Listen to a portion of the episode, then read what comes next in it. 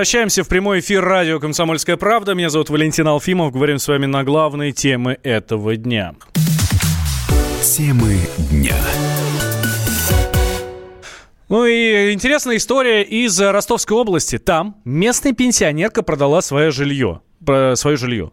Для чего? Да чтобы помочь собакам. Женщину зовут Галина Косова. С мужем они построили приют для доживающих свой век брошенных и обездоленных животных. Это тоже обходится в большую сумму. Только на корм и ветобслуживание 150 тысяч рублей в месяц. Комсомольская правда выясняла подробности и теперь рассказывает вам. Продать двухкомнатную квартиру, чтобы открыть приют для умирающих собак. Каково? А ведь именно так поступила пенсионерка Галина Косова со своим мужем. Продали двушку, открыли прибежище в 40 километрах от Ростова-на-Дону. И назвали его благородно – «Обитель мудрых псов». Чтобы обустроить приют, перебрались в отдаленный поселок. Соседей поблизости нет, собаки никого не беспокоят и спокойно доживают свой век. Сейчас на 40 гектарах устроились около 100 животных. На приют потратили 2,5 миллиона рублей, которые и выручили с продажи квартиры. Но откуда такая безграничная любовь к животным, что ради них продали даже единственное жилье? Галина говорит, это у нее с детства.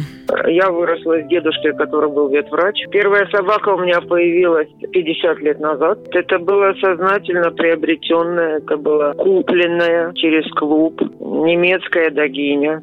Звали ее Эльса. Ну, активно помогаю я бездомным, наверное, лет 30 уже. Приют Галины Косовой принимает собак со всей страны и даже с Украины. Животные с разными, часто трагическими историями. Больные, искалеченные, как, например, один пес из Москвы.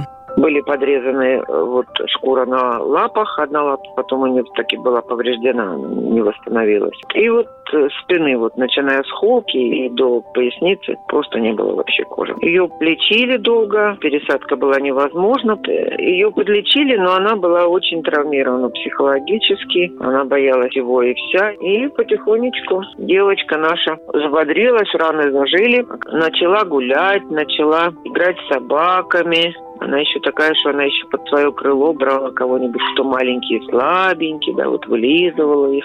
В обители у питомцев и уютные вольеры, и места для прогулок достаточно. Кстати, выгуливать собак за символическую плату помогает местный подросток.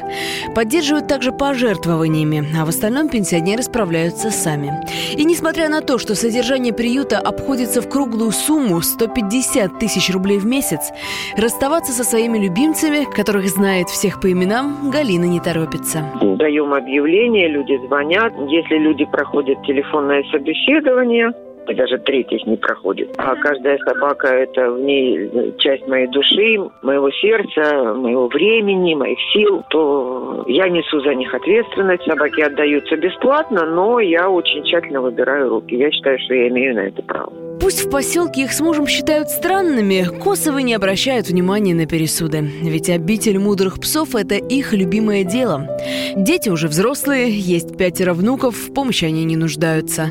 Но есть те, кому никто больше не поможет. Это собаки, от которых отказались и просто выкинули на улицу умирать. Несчастных животных должно быть как можно меньше. В этом Галина видит их с мужем цель. Вся история не про меня, не про муж. Это история про собак. Кто-то должен оправдаться перед родом собачьим за род человеческий. Темы дня.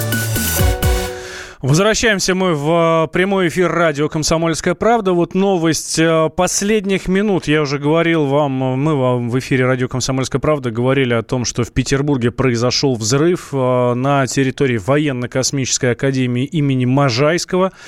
Есть пострадавшие, как минимум 4 человека. Около 15 человек оказались заблокированными в здании этой самой военно-космической академии. И, ну, соответственно, их прямо сейчас спасают. Появили, появилась информация про второй взрыв. А, второй взрыв там же на территории, а, там же в Петербурге. Подтверждается она или нет, сейчас узнаем у нашего корреспондента Надежды Фаткульной, нашего корреспондента в Петербурге. Надежда, здравствуйте. Добрый день. Давайте по порядку разберем. Э, очень много информации. Она вся очень сильно противоречивая. А что действительно произошло? Взрыв в военно-космической академии имени Можайского. Что это? Да, а, произошел взрыв где-то на территории учебного корпуса. Сейчас спецслужбы выясняют, что, что, что же именно стало причиной взрыва. А, сейчас, ну, сейчас я нахожусь на месте происшествия. Здесь несколько десятков машин спецтехники. Тут работают и следственные комитеты, полицейские, и МЧС, и все приезжает, даже есть э, служба газов, машины все приезжают, и приезжают сейчас людей из учебного заведения эвакуируют, поскольку ре, объект режимный, и из-за этого процесс этот сложный, вот толпится пробка как раз-таки около ворот, и людей потихоньку уводят отсюда группами. А, Надь, есть информация, что произошел взрыв снаряда, когда этот снаряд пытались пере, перенести, ну, переместить из одного места в другое. Эта информация подтверждается? На, дан, на данный момент от от каких-то экстренных служб такой информации не поступало. Сейчас она все еще уточняется, потому что, вот, еще раз повторюсь, службы только продолжают пребывать. Э, те люди, которые здесь очевидцы, а, многие не знают, что произошло. А они рассказывают только о том, что слышали хлопок. А, и а, есть ли какая-то информация по второму взрыву? Потому что тоже говорят, что еще в Петербурге или где-то там а, в области произошел еще один взрыв. А, что-то вам известно об этом, Надь? Да, еще один взрыв произошел в городе Пушкин, но информация о том, что это был какой-то серьезный взрыв, не подтвердилась. Насколько мне сейчас известно, там в лаборатории, тоже в каком-то учебном заведении, в общем, смешивали химикаты, и что-то произошло. В общем, там сейчас все спокойно, и ну, помощь каких-то экстренных служб не требуется. Надь, и а, правда ли, что сегодня в Петербурге судят террористов, которые ответственны за взрывы двухгодовой давности в питер, питерском метро? Да, завтра, 3 апреля, как раз-таки будет годовщина взрыва теракта в метро. И сегодня происходит э, судебное заседание. Как раз-таки наш корреспондент сейчас там, вот, э, слушает дело по существу. Надя, спасибо большое. Надежда Фаткулина, корреспондент «Комсомольской правды» в Санкт-Петербурге. Давайте теперь подберем всю информацию, да, а, упакуем э, всю информацию, что есть на данный момент по вот этим взрывам э, в Петербурге.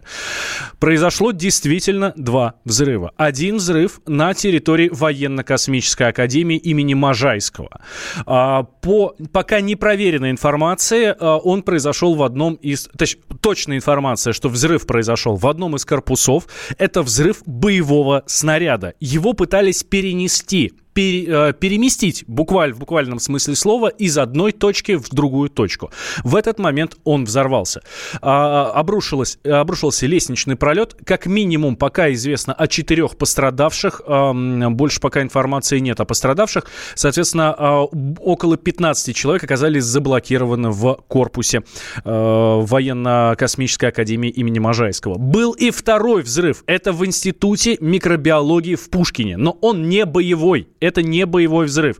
Там в микроволновке взорвалась то ли банка с обедом студентки, взорвалась просто хорошо и громко, а, то ли а, это были какие-то химикаты. И да, Действительно, сегодня в Питере судят террористов, ответственных за взрывы 2017 года в питерском метро. Мы помним этот страшный теракт. Сегодня их судят, сегодня рассматривают дело по существу. Наши корреспонденты, которые прямо сейчас находятся в зале суда, обязательно в прямом эфире вам расскажут все, что будет э, происходить.